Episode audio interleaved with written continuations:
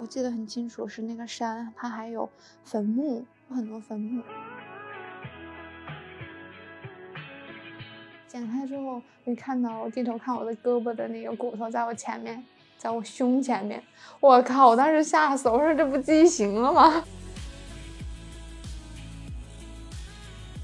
别人就说啊，那你现在不练了，你在这多好，你比有吃有住有津贴，一个月那么多的钱，你不要吗？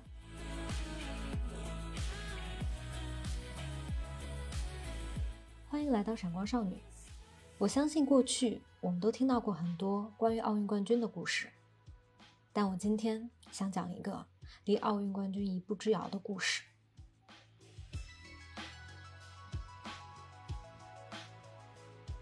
Hello，大家好，我是雪梅，前单板滑雪国家队运动员，然后现在在一九年退役了，现在主要从事当过英语老师。然后还有就是会去执行裁判，然后还有滑雪教练。嗯，你还有一个礼拜就要进冬奥会了，对不对？嗯，是的，二十一号进去，可能要一个半月吧。你是这次的执行裁判？是的，是在起始点的位置的执行裁判。嗯，你会心里有落差吗？就是这次冬奥会你只能做执行裁判，但你曾经在那个赛场上是这么的耀眼。马上要临近进到奥运会的时候，我发现我的心里还是有一点难受的，就是会觉得哦，本来可以在场上那个摄像机是对着你去比赛的，但是可能会变成幕后的工作者的时候，还是有一点点的不太舒服。今年是雪梅退役的第三年，她从八岁入选体校，到二十四岁退役，雪梅的职业运动生涯长达十七年。八岁的雪梅是一个怪力少女，可以连续做三十个引体向上和腹部绕肛。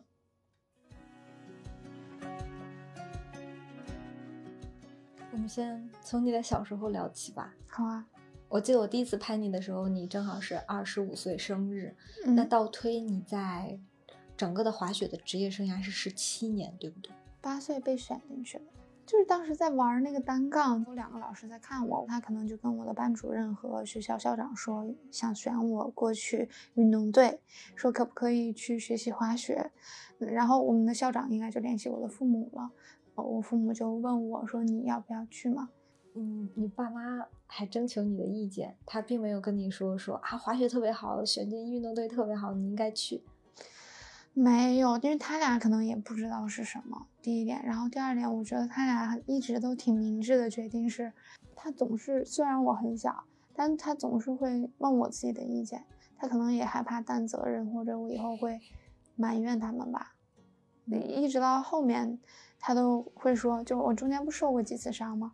然后我爸我妈就是很有理有据的说，你没有办法埋怨我，当初是你自己选择要去的。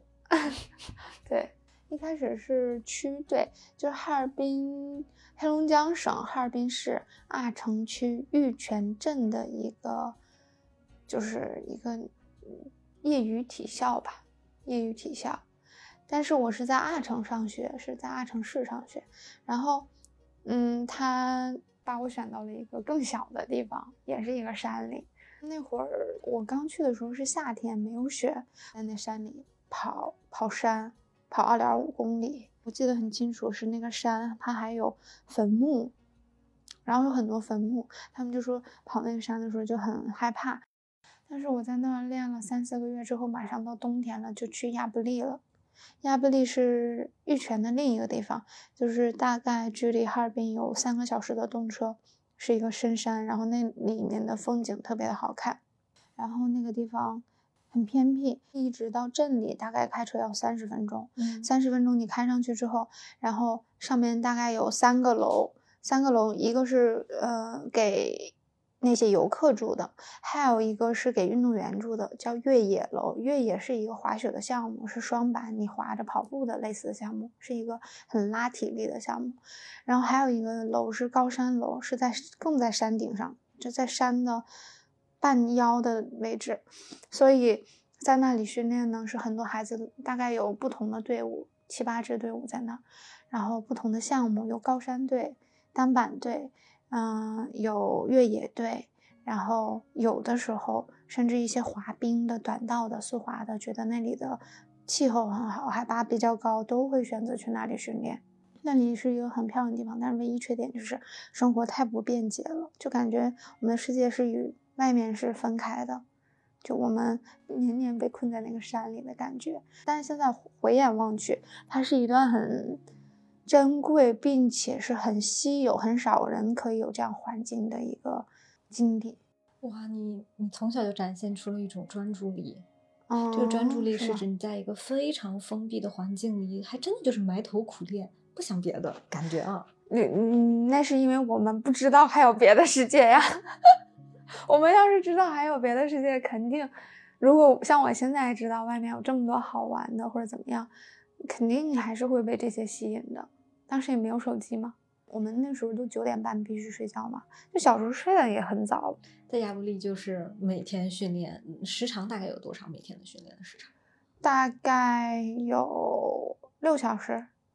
嗯，因为早上六点半起来，然后出早操到七点半，跑步在门口集合，所有人就都要在门口了，在山里啊，你想象那个在山里的门口，就是他，因为他是在山里比较凉嘛，然后就要穿秋衣，或者夏天的时候也要穿的厚一点，因为山里比较冷。然后我们都在门口集合，然后开始跑步。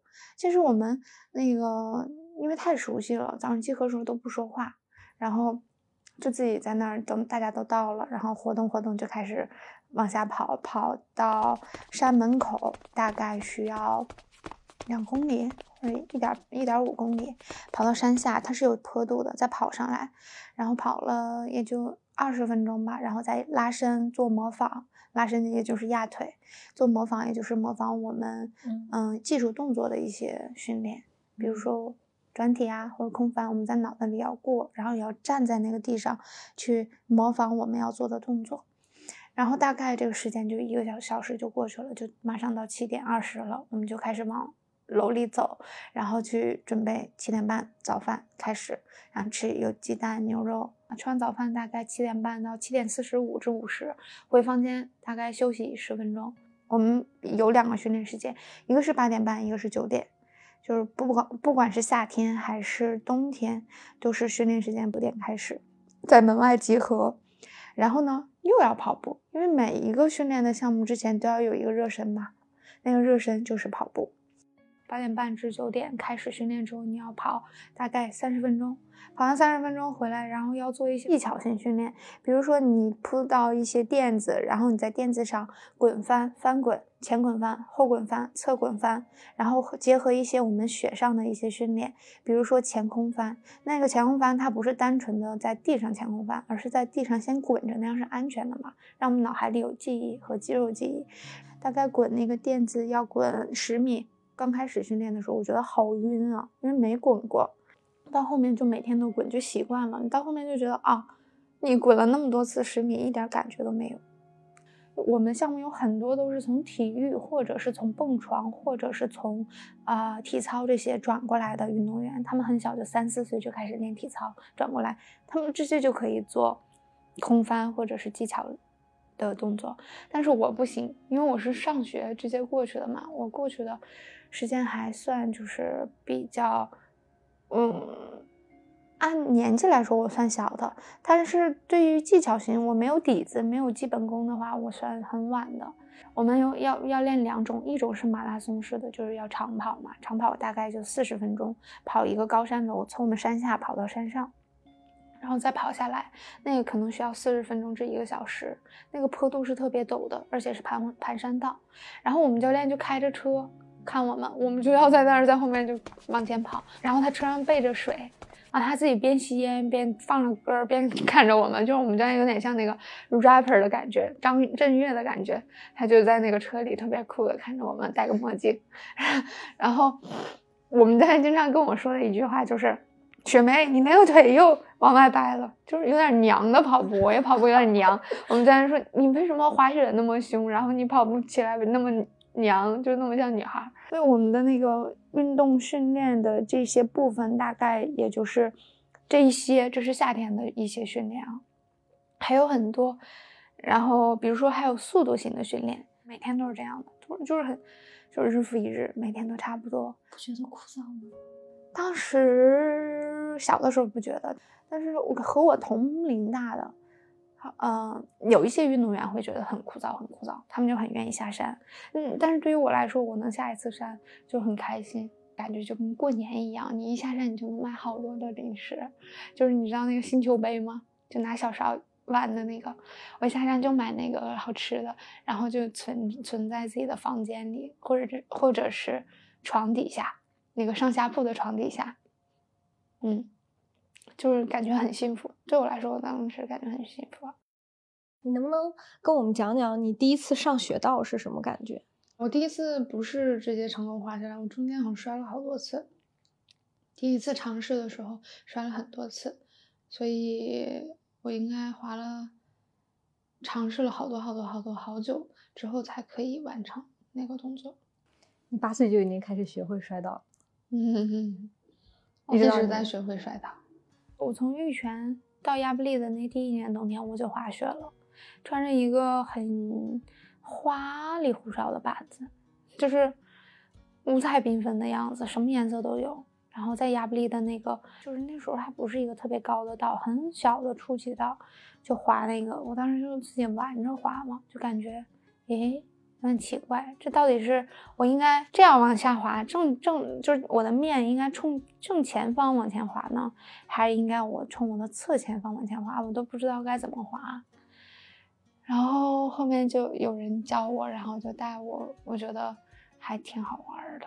其实滑雪比陆地训练要轻松得多，嗯，因为你站着板子滑就行了，然后你下来再坐索道上去就可以了。然后，但你陆地训练又需要跑步啊，又需要干嘛，就是比较累的。所以我们大部分运动员是更偏偏向于想要去滑好雪的。但是这个滑好雪，你怎么把它滑好又很重要了。你把想把它滑好，你一定是要那些跑步灵敏和蹦床都完全达标，或者完全满格几满分之后，才可以把雪滑好。其实我在训练的时候，我经常是我自己控制不了的。我会说一句话，我不知道能不能在这说啊。那句话叫 “Oh shit”，突然特别快了，或者是我转的转体突然多了一点，或者少了一点，有一点危险性的时候，我会不自觉的。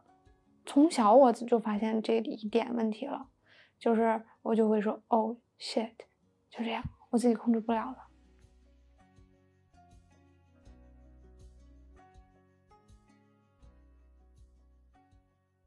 对于我来说，最疼的一次可能是在 U 池里面，我做前空翻的时候，那段时间我的动作出现了一点问题，然后我每次做前空翻，它都会落在那个 U 池的外面。你看，U 池大概六点七米这么高，但是 U 池六点七米那么高，我再翻出来之后，落在那个平台上再往下掉，我等于我要从六点七米穿着雪板，直接从台沿上往下掉，直接拍在地上。拍完之后，我整个人就拍的感觉，我当时要吐血了，喘不过来气，就是要死的感觉。然后拍在那就这样喘不过来气，然后那个肚子拍的好像就跟进气了一样，就是那次挺痛的。然后把我嘴当时拍出血了，拍拍了一个口子，在新疆的时候就挺痛的。我拍过几次那样的情况，挺恐怖的。拍了还要继续再拍。哦，因为没有办法，你拍一次肯定害怕呀，然后第二次，那你不把这个动作练好又不行，那第二次还是要硬着头皮上，然后想好这个动作。那有一次我们在那个北大湖的时候，然后就是比赛嘛，然后我当时也是因为这个动作就拍在那个台沿上，然后往下拍，然后很多的教练都在上面就看着我摔嘛，然后我们教练就说。有好有两三个其他教练说：“哎，雪梅，你那个没事儿吧？”都过来问我说：“你没事儿吧？”就看着可能心疼。然后我们教练就说：“你要不然你休息会儿，你先别做了。”我当时就上了那个劲儿，置气的劲儿，就是我在想，我怎么就不能把它给就是站回来呢？就必必须得往回往外走。我说不要，我说不行，我当时就传着板，我说一定要再做再做一次，然后。然后，嗯，然后我就直接下去再做，然后下去再做。其实又摔了两次，但是我又上来又下来再做，一直到我站了为止，成功为止。然后我们教练就也放下心来了，因为马上就要比赛了。如果我因为那个拍几次，就是你你说的好听是你从上面拍下来，你胳膊没触地或者腿没别到，那拍的每一次风险都很大的，它很容易胳膊或者哪里就是你想六点七厘米直接从上面先弹一下，你再掉下来，它是危险性很大的。我们教练可能是第一看着心疼，第二是怕马上受就是比赛怕我受伤，他就想拦着我。然后我就说不想，因为你在比赛前，我个人觉得是一定要把这个动作做的熟练，就你有信心在比赛上拿出来才可以。那如果我当时就停止了，你让我比赛时候直接去做，那我脑海里肯定是拍在那个上面拍下来，我才不想那样，我还不如在比赛前多拍几次。所以，嗯，我听懂了，就是在比赛之前一定要让这个动作的成功记在你的脑海里，而不是让它。的失败对记在你的脑子里，对，是这样。你要记住那个成功的感觉。是的，所以我我我我自己也有一个训练的方法，是每一次的训练结束的时候都一定是成功的，就不能让自己失败。然后我有一个原则，在我的训练里，就是在我除非是我摔的动不了了，但是。一般情况下，只要还能动，意识还清醒，我就一定要把这个摔的动作完成成功，我才结束这堂课。就哪怕是成功一个，我才结束这堂课。我教过一个六岁的小孩子，他还是嗯水平很高的，可以飞小包啊，或者是上那个小道具。看到他摔，我也会心痛。但是看到他摔之后，我就会告诉他，我们再来一次好不好？因为他不懂是什么。他他就说，哦，姐姐，我不要，我害怕，我不想再上了。但是我一定会以各种办法办法去哄他再上一次，一直到他安全的站站为止，就是成功为止。这样他才会有愿意接继续下去的勇气。我觉得这个这一小小的原则，也是你想让三亿人上冰雪当中，其实是很也是一个小妙妙招吧。其实是一个小渠道，或者是怎么样，也是你可以看到未来祖国花朵可以。去坚持下去，你哪知道那个小孩未来会不会是一个世界冠军，会不会是代表中国比赛的奥运冠军，就不知道。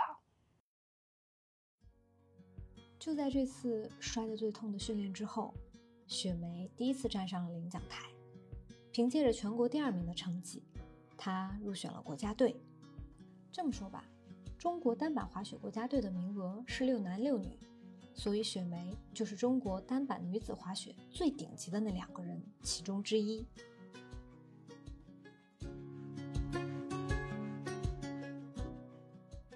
那场比赛是我第一次做前空翻，就是在比赛那一趟做了第一个人生当中第一个前空翻，然后并且成功了。那你这赌性很强啊！嗯，你是在比赛里做了一个你之前没做过的动作啊？对。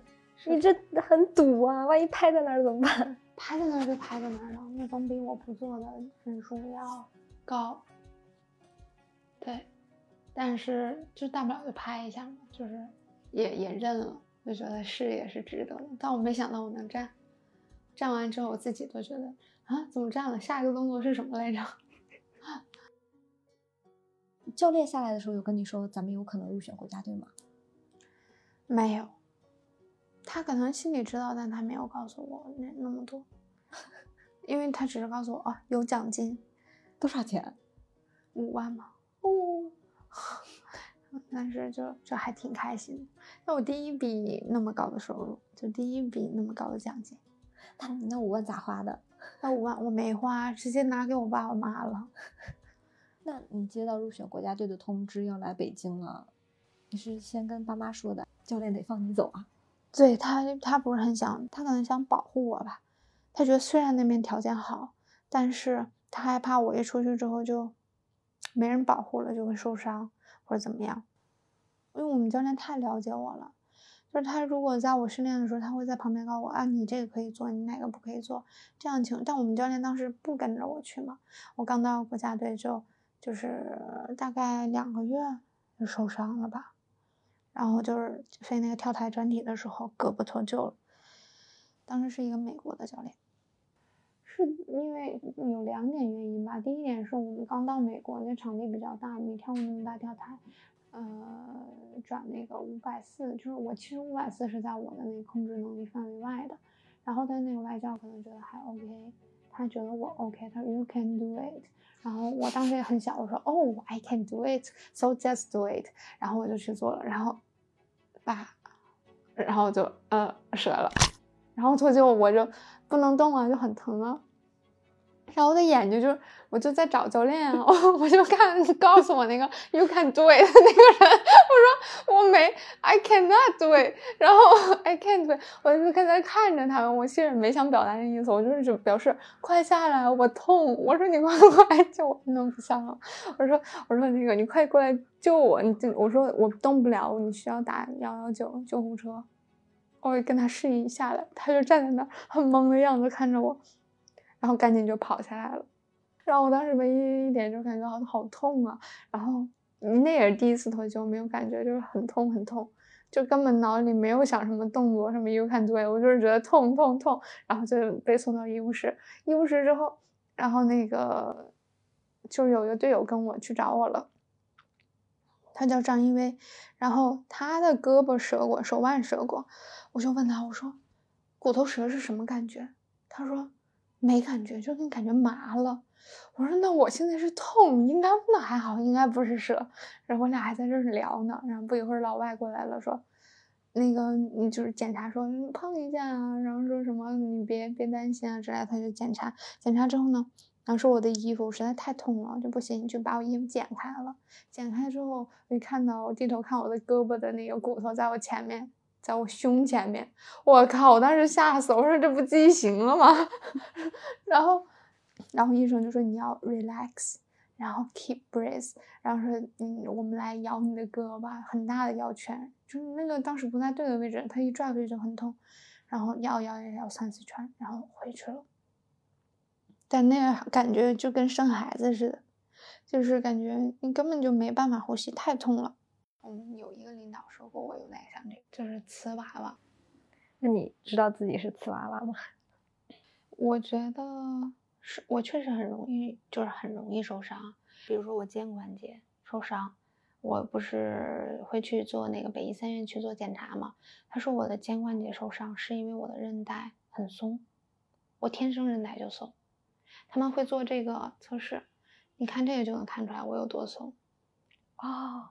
就是你能掰得很弯，对，就正常人来说，他可能摔那一下就确实是就没有什么事儿。我确实就是我的韧带来说就特别松，所以也会导致，因为天生的原因也会导致，就是它比较坚，就是这种韧带类的，它是容易死死掉的。但我从来没跟过黑龙江省队的，或是跟我们教练说这些话。没听过，可能我现在说的唯一跟你说这样，我也没有必要跟他们证明自己我不是丝袜。那我受伤了，那你说我，你那样眼神看我，我有什么？我有什么？我也没有办法，我也不想受伤。但我能做的就是好好康复，然后那个在比赛的时候能拿到好的成绩，然后就做我自己想做的就行了。你刚才说的虽然很轻巧，但我听得挺震撼的。你一直在受伤，高频的受伤，你还在国家队。我每次一比赛都能超常发挥，每次一比赛都能拿到很好的成绩。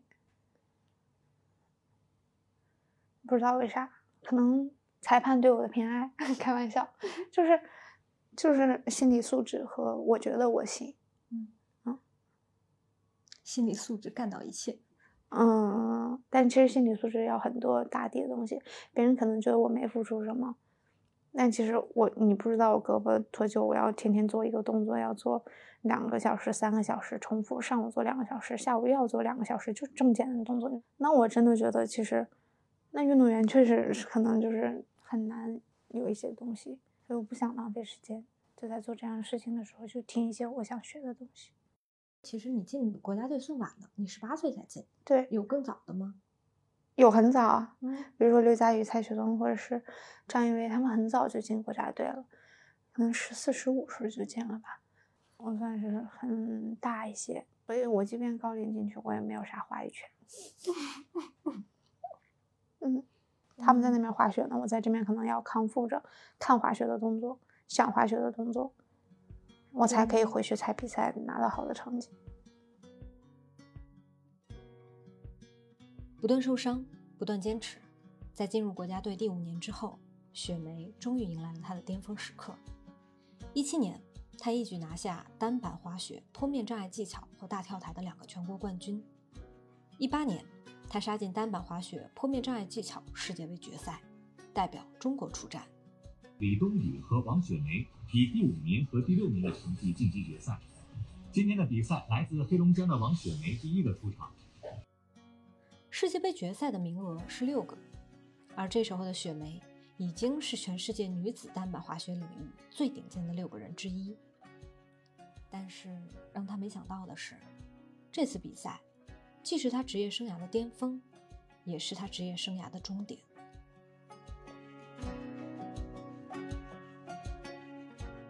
崇礼那一次的比赛是二零一八年的云顶站世界杯，就在崇礼嘛。然后那一站比赛是在模拟奥运会的世界杯，啊，当时是中国派了四个女孩参加，然后我们最终是有两个女孩进到了决赛。我好不容易第一次进入到了世界杯嘛，对于正常比赛来说，我一般不会紧张，但是那个对我来说意义太大了。然后在出发的时候，第一趟我速度因为特特别快，没控制好，但从起始一直到落地都特别好。我们教练就在上面说哇，完美，因为他他的那个镜头是拉的巨近的镜头，只能看到这个动作和起飞一直到落地，落地可能就稍微速度快了，稍微高那么一两米，那我水腿已经伸直了。伸直的情况下，它落在地上就很容易使得韧带折嘛。但我不知道使得韧带是什么，在那之前，我只听到了“嘣”的一声，膝盖里面，然后我就就是空白了嘛，就什么都不知道了。然后我就躺在那儿，我以为只是摔倒了，就是没什么事儿。那我一站起来，发现我腿好酸。就是站不住，因为在正在比赛环节，也在直播环节，我需要从上面就是推下去，推下去，赶紧推下去，否则他们就会有医护人员上来把我接下去。但是我就告诉自己要赶紧起来，然后起来之后我就推到最底下，最底下的起始点，我发现我滑不了了，膝盖，我腿哎走路它怎么有点松？就是它你的膝盖环节和大腿环节它是逛的，就是左右左右来回。放松的，它是你绑不住的，卡不死了。对，然后我就觉得啊，第一次有这种感觉，就感觉好奇怪呀，就不像自己的腿，就感觉自己像机器人一样。只不过你的那个膝盖的那个位置是，可能某个关节哪儿松了，就它接着在底下咣当咣当咣当。然后我就跟我的队医说，队医是芬兰的队医嘛，我说我的腿好像有点问题，我说你帮我看一眼嘛。然后他帮我看了，然后他说那因为。总共就六个人比赛，你马上就要上去总决赛有有两趟，然后那个我说那这样吧，我说你帮我把我的膝盖弄得再紧一些，把绷带绑上的特别紧。他绑了一层、两层、三层，就特别多层，绑到最后腿都不过血的那种。然后我就坐雪地摩托又上去了，上去准备好第二场比赛。我在出发的时候，我告诉我自己这一趟一定要站，那我上趟速度快了，我要慢一点。然后我出发的时候上第一个道具。刚要起跳，发现他绑了那么紧没有用。你往上起跳不是有个蓄力吗？你一蓄力，它底下撑不住，它是你根本就控制不住你嘴，那种感觉太恐怖了。我瞬间就停下了。首轮比赛开始后，王雪梅的表现还算不错，但由于场地的设置，王雪梅在雪板的控制上出现失误。那个瞬间，我知道这个严重性有多大。然后在那个瞬间，我的眼泪就流下来了，因为我知道，嗯，距离奥运会就一年，就是很很近了嘛。那我这个时候受了这么严重的伤，眼泪就不自觉的流下来，但是是在风景里，别人看不到。那时候你还能走路吗？能走，但是你能感觉你的腿是晃的、松的，控制不住它的。拿出那个结果的时候，上面写着“十字韧带断裂”，哇，我当时心情好。沉重，断裂，代表因为以前有前辈们，一些大姐姐们，她们，李妮娜姐姐和张欣姐姐，她们就是膝盖手术，一手术要康复很久很久，可能一年半年。然后我就给拿起电话给我们国家队的领导打电话，我说，啊、我说这个结果出来了，我说也是我不想看到的，然后我说是前调查室的韧带断裂，然后他说，嗯，那他也挺难过的，然后他说，我我他什么都没说，突然安静，他说，那我这边赶紧及时给你安排手术，然后手完术之后赶紧康复嘛。然后我我就说，我说对不起啊，我说我我跟那领导说，我说对不起啊，我说好不容易刚比了这个世界杯的积分赛，进了决赛，这个时候膝盖受伤了。那是哭着说的，就是不自觉流泪了，觉得大家就是那个努力是大家一起努力的嘛。然后就这样安排了手术。但我在手术之前，我妈都不知道这事儿啊。在临近过年，然后我妈就过来过来了来看我，然后，嗯，那还是我妈觉得，哎，你怎么没去滑雪？她逼问我，说你为什么那个天天在家？头让我看一下腿，他一照腿发现了。要打石膏吗？不用打石膏，就是他是拿那个微手术刀插进去膝盖里，然后把那个十字韧带接上，从我腿后面取一根韧带，然后接在前面，这样的。对于滑雪运动来员来说，腿的灵敏度应该很重要啊，因为你要用腿来控制那个板子呀。对，是的。所以就是因为腿对我们这个，特别是我们大跳台或者碰面站技巧这个项目是很重要的。你落地稍有不慎，它可能就再次负伤。然后我，呃，所以我就当时手腕术，然后康复、康复、康复、康复，最后发现不可以，就是赶时间赶不上了。我的膝盖就一直没好，一直肿，一滑雪就肿，一滑雪就肿。八月份去的新西兰吧，你是去的新西兰做康复是吗？那个康复就就是边滑雪边康复，然后那时候发现真的不行。一月份的时候去长白山集训的时候，那不是有跳台吗？我就试着跳那个小的，嗯，一跳就是腿震的，还是会肿，然后那个钉子的地方就会有凸出来，就有点痛。那几天一跳台，钉子就往外凸出来，然后最后还是。嗯，二月份就决定退役，就是那时候可能刚可以跳那个大跳台十五米跳台，也就也就现在吧。现在这个时间点，那奥运会已经来了，你让我刚跳跳台，别人坐在跳台上翻三周两周，你让我去直飞代替中国比赛吗？他不可能选我，然后也不可能，就是那没有意义。就如果你就去那儿。而且那个对我的风险也很大。我如果那个测试速度不好，我天落在拿口的话，我腿又折了，就没有意义。所以这也是为什么我没有坚持下来，一直到现在，一直到奥运会的这个时间点去退役。我觉得这个故事最让我心碎的一点在于，你是离奥运会那么近了，就那么那么近了。对，对你前面十几年的训练了，我不能说你就为了这一天，而是你这么。逼近自己的目标和那个，可能你真的比了奥运会，哪怕是没有到你预想的成绩，你也觉得值了。嗯，是。那有时候是就是没办法。那我要那么想，那我去死得了。那我再难受死。嗯。那为什么要把自己想的那么那个就是重要？对呀，这人生活不就是要？有什么事情发生了，你就要去面对吗？不行就不要继续，那不行还要继续，我觉得那不是别的来成，那只能叫傻。你最后你也比不了奥运会，去参加了也可能，就就去参加了。你那时候直飞的来说，我都不知道，你知道测那个速是很难的，很有可能腿再次一次就受伤了，到最后你可能就什么都没有。退役那天你是自己下的决定吗？对呀，没有跟家里人商量吗？没有，也没有听教练的劝。你好倔啊！很大可能性是不用退役的，领导不希望我退役，但是我知道我的腿不行了呀，那我再去坚持下去下去的意义是，他们人员已经足够了，即便我不去，其实还有其他的小孩子可以去。我也占着那个名额，对，我不想占那个名额，或者是我一直坚持到奥运会结束。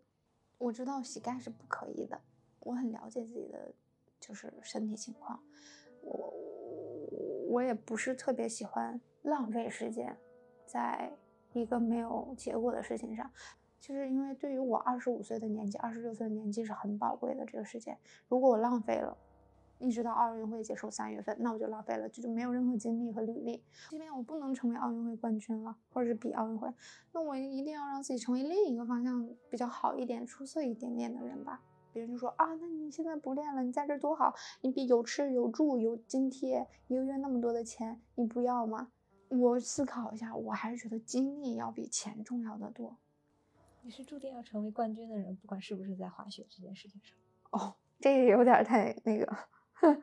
没有，我我我懂这种感觉，就是我我参加工作之后，我有很多时候是不理解为什么一个人可以不把一件事情做好的，嗯，因为当你已经有了一个习惯，叫我做这件事情就是百分之一百二的努力，嗯，我已经习惯做一件事情是用我的方式去做，我是不理解说为什么这件事情可以马虎，可以草率，可以不用心，可以拖，嗯，我我。通通是不理解的，因为我生活在我的模式当中。嗯嗯，我相信经过那么长时间的训练的你，你不会有一个模式叫我要凑凑合合过完这一生。嗯，对对，我觉得他可能比较就是负责或者有自己想要做的事情。你的就国家队那些运动员退役之后，他们会做什么样的选择呢？有没有一些你看到的故事？对于每一个人的退役好像是不一样的。退役，有的人觉得可能是结束了自己的一个工作，有的人觉得是这样的，有的人觉得是可能是，嗯，他要从事，如果从现实的角度来说，就要去从事另外一份工作。有的是可以留在队伍里面当后勤人员，有的是可能就要退役之后自己去搞一些事情，比如说当教练啊，或者是。开俱乐部啊，但这些都是发展还比较好的。但大部分有很多人是可能就回家没有什么事情，或者是要自己做一些小生意。但指的小生意啊，就是还比较难的那种。嗯，是不是退役意味着不再被需要？可以这么说。因为你想，你有十八年的职业生涯，嗯，这十八年当中，你都是在。有一个非常清晰的目标，叫出成绩、拿冠军。嗯，他无比的单纯和单一，他就是在那个地方，无数人去，嗯，去争夺那个。但突然退役了，就好像我不再被这个体系需要了。嗯，是的，我好像一下找不到我自己到底是谁，我的目标是什么，可能会迷失吧。对，你说的真的很棒，就是他会对很多运动员是这种迷失和迷茫的感觉。真的是这样的，对于我来说，也是刚开始的时候，我不是告诉你我有六个月的迷茫和空窗期吗？我在思考到底要干嘛，因为我们没有接触到更好的教育的时候，那我们只能靠体力去得到这样的收入去养活自己，这也是一个很悲伤的事情。本来是想当体育老师的，然后。现在觉得体育老师其余的时间是想，就是教小孩子滑雪，然后搞一个像类似滑雪学校的那种俱乐部，然后可以让他们知道滑雪的快乐。然后还有一点就是执行裁判，执行裁判不是我最终目标，最终目标是打分裁判。执行裁判和打分裁判有啥区别？有区别啊！打分裁判是其实担当着很大的责任，就是你是看到这些运动员的出发，你来评判他这个动作有多少分，然后那责任很大，你要决定谁是第一，谁第二，谁第三。嗯，那这个就是你真的要懂这个动作，然后别人发生质疑的时候，他会来问你说为什么我比他分数少啊之类的，会发生这种情况。特别像奥运会，其实。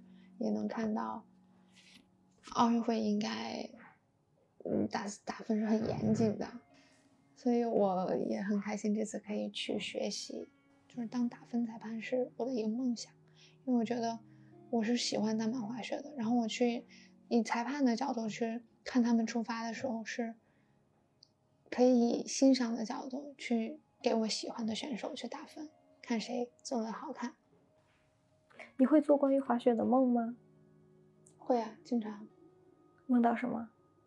我梦到在空中滑雪，然后抓板。然后就特做出特别帅气的动作。会做关于那一天的噩梦吗？我觉得不是噩梦，就是感觉生活就生命当中突然那一顿那一瞬间就滞空了，就停了，白了。就是你知道那个叮的那个声音鸣声吗？就可能有那么几秒是那样的，它只是对我来说是那样，然后其他就没有了。这个事情就觉得那我尽力了。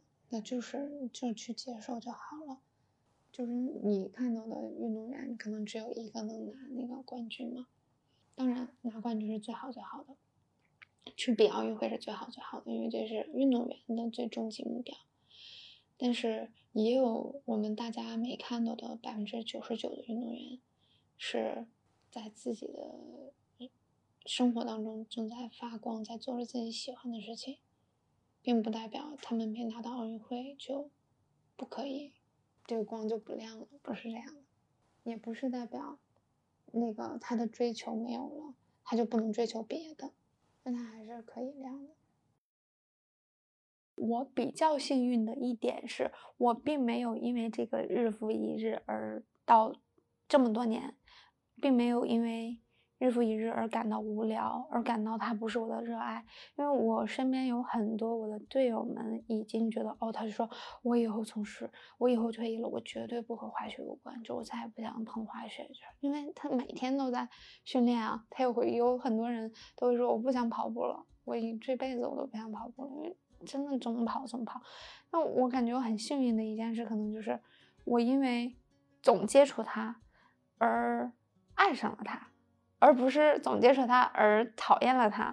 对滑雪的那种爱到底是什么样子的？你滑上去的那一刻是啥感觉？滑上去的那一刻，我觉得世界是你自己可以想象的样子，是安静的，是沉浸在你自己的世界里的。然后你看到一个雪包，你可以跳一下，让空中觉得哇，跳起来自己好帅呀。然后。你遇到一个雪的，你拐弯的时候立的刃特别大，你也觉得哇自己好帅呀。比如说比赛的角度的感受对我来说，竞争的感觉很刺激。那另一个角度呢，也就是教人滑雪的角度。嗯，我为什么喜欢教人滑雪？是因为我觉得特别有成就感。看到一个人像你一样爱上滑雪，对，你你就会觉得哇，他看到他什么都不会，然后。完成动作那一瞬间，觉得特别开心的样子，就特别感谢你。然后他也成为特别酷的自己的时候，你就觉得，哎，又多了一个，就是想成为自己的人吧。你看到他那样，就特别开心。对，我在想，这个故事停到这里就够了。嗯嗯。同时我还在想，如果开了摄像机就更好了。我很想把这个故事做好，可能我未来会有很多机会拍那些世界冠军。嗯，那些站在第一名的，嗯拿了奖杯的，享受所有的欢呼，他值得这一切的很多很多人。嗯，但我觉得，我一开始做闪光少女就没有想要只去拍那些最最被看见的人。嗯，我觉得你这个故事会鼓励很多很多女孩，一个是鼓励她们竞争。嗯，对我觉得一个运动员的那种竞赛的精神，嗯，那种。就你就是不放弃，就是还是想更进一步，你因为你才是很多很多女孩可以照见、可以参考的对象。但可能所有人都会遇到她人生的低谷，遇到她不可以接受也不愿意相信的困难。嗯，但他还是有选择，选择他该怎么去面对。嗯，所以我觉得我我跟你聊的这是一个关于面对的故事。我本来想跟大家讲一个关于。七岁就开始学习摔倒的故事，但我仍旧觉得它是，它就是一个你从七岁开始学习摔倒的故事。嗯嗯，哪怕你在，哪怕你是在那个山顶的时候，你的那一下空白的那一下，你都还站起来。嗯嗯，嗯，对吧？很好的故事。嗯，今天这期播客就到这里了，我是今天也爱你的思思，我们下一期见。